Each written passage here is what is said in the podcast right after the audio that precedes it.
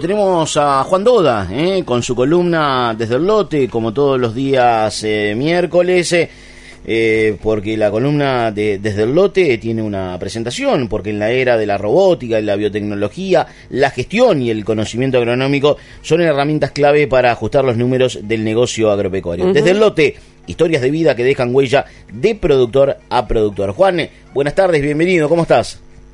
Buenas tardes, Martín, Joselina, ¿cómo les va? Hola, Bien, Juan. todo bien.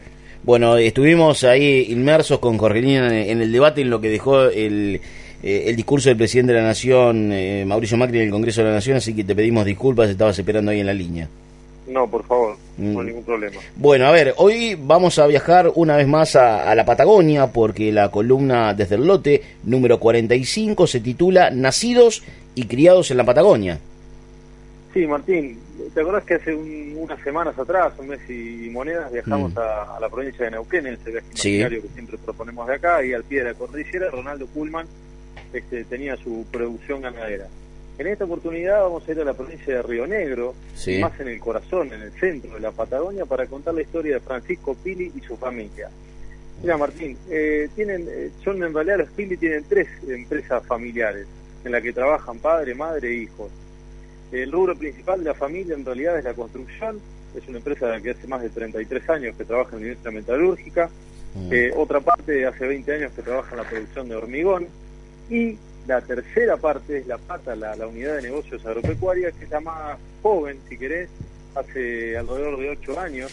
Francisco Piri se sumó a ese desafío de explorar los límites productivos en el norte de la Patagonia. Mm. Actualmente tienen unas 200 hectáreas ahí en el Alto Valle de Río Negro y están pensando en comprar unas 100 hectáreas más para expandir la producción de granos que se destinan a la producción de carne.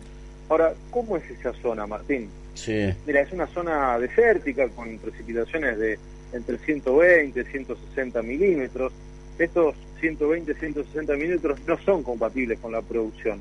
De modo que la dependencia del riego es total. Y ahora más adelante vamos a hablar del riego. Mm. Esta zona eh, se forma por la influencia del río Limay y el río Neuquén y genera campos productivos con dos intereses claves, uno más histórico y otro más nuevo. El más histórico es la producción frutícola en pequeñas chacras, pero también, y a partir del influjo del riego, eh, se puede producir forrajes y maíz y sirve para producir carne o convertir esos granos y esas pasturas en carne. Acá, como te decía recién Martín, el riego cumple un rol fundamental, Así es, así es. sea por manto Mm. o por, por Mm. pivot o, o un riego más pre- presurizado que es de manera más eficiente. Mm. Mirá, para, para el maíz, Martín, se suministran alrededor de 900 milímetros en el caso de los pili, que son entre 7 y 10 riegos por manto. Mm. Eh, son suelos franco-arenosos a franco-limosos que están asignados por la irregularidad. Pili me decía, nosotros acá tenemos una extremada irregularidad, como un popurrí de suelos, por así decirlo. Si querés, Martín, Mm. a continuación escuchemos a Francisco Pili, que es este productor con Sí. su familia de la zona de General Roca, Río Negro, Mm. que incluso es presidente del grupo CREA de Patagonia Norte. Mirá vos. Un grupo CREA formado en 2016, así que es muy joven. Sí. Bueno, Pili nos cuenta cómo ha crecido en la zona la nivelación de campos con láser. Bien. Algo que me explicaba en este audio que escuchamos. Lo escuchamos. Hoy se está trabajando muchísimo en la zona que antes por ahí no se hacía tanto, se nivela todo con láser. Todos los cuadros que se van a regar por manto se nivelan con láser. Se hace un movimiento de suelo, se trabaja con un tractor y un palón de arrastre. El palón tiene un receptor y en el cuadro hay un emisor. Entonces a ese cuadro se le da un nivel con una pendiente y el tractor lo que hace con el palón va haciendo el movimiento de suelo para que ese cuadro quede o a nivel cero de cuadro o que tenga una pendiente para que el agua escurra. Entonces eso es lo que nos da un, un mejor manejo en la eficiencia del uso del agua, ¿no? Y esto ayuda obviamente a disminuir el tiempo de riego, el uso de fertilizantes, un montón de cosas a favor. Hoy más hectáreas, si yo pudiera generar el 80% de mi alimento, ahí estaría mejorando algo que planteo. Ponerle que hoy estaría en un 30 y un 40% y yo lo quiero duplicar. Más allá por ahí del costo que no puedo ganar, sino la, estabilidad de tener vos tus reservas ya para, para poder manejarte, ¿no? Sería interesante, ¿no? De las cinco patas, la cría, la recría, la comercialización, la faena y la distribución. eh, de esas cinco habría que manejar tres por lo menos. La comida, tener la cría y la terminación.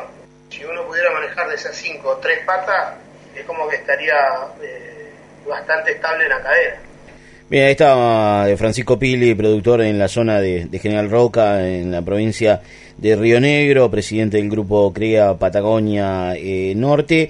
Y vos tuviste la, posibilidad de, seguir con, este diálogo, Juan, donde él te, hace otros aportes eh, en materia de nivelación, te habló también desde el punto de vista ganadero, cuáles son los, los beneficios, los desafíos para la producción en la Patagonia. Sí, lo que me decía Martín es que, bueno, para poder nivelar, como él contaba ahí con láser, suelos, para poder hacer un río por manto más eficiente. Vos sabés que el río por manto se larga el agua de, una punta y el agua va bajando y va, por así decirlo, hidratando o regando este, toda, esa, toda esa porción del lote. Este, para, para hacer eso primero hay que roturar, con lo cual se está rompiendo la siembra directa en el caso de que la hubiere.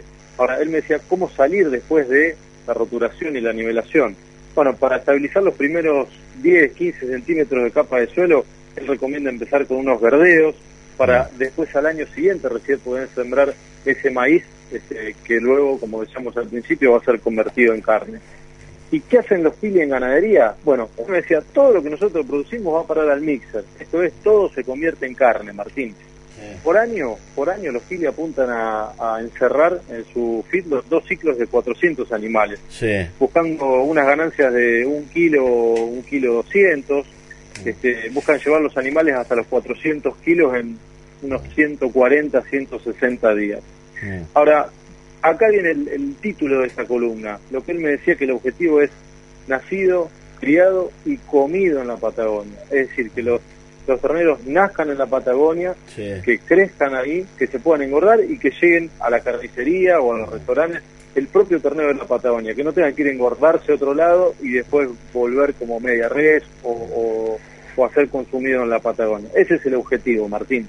Me parece muy bien. Eh, interesante la columna del día de hoy, Juancito agradecerte este informe, mandarte un abrazo grande, un saludo especial a Paula y un beso enorme a Donato. Y la semana que viene, bueno, te, nos veremos seguramente en las calles de Expoadro en San Nicolás.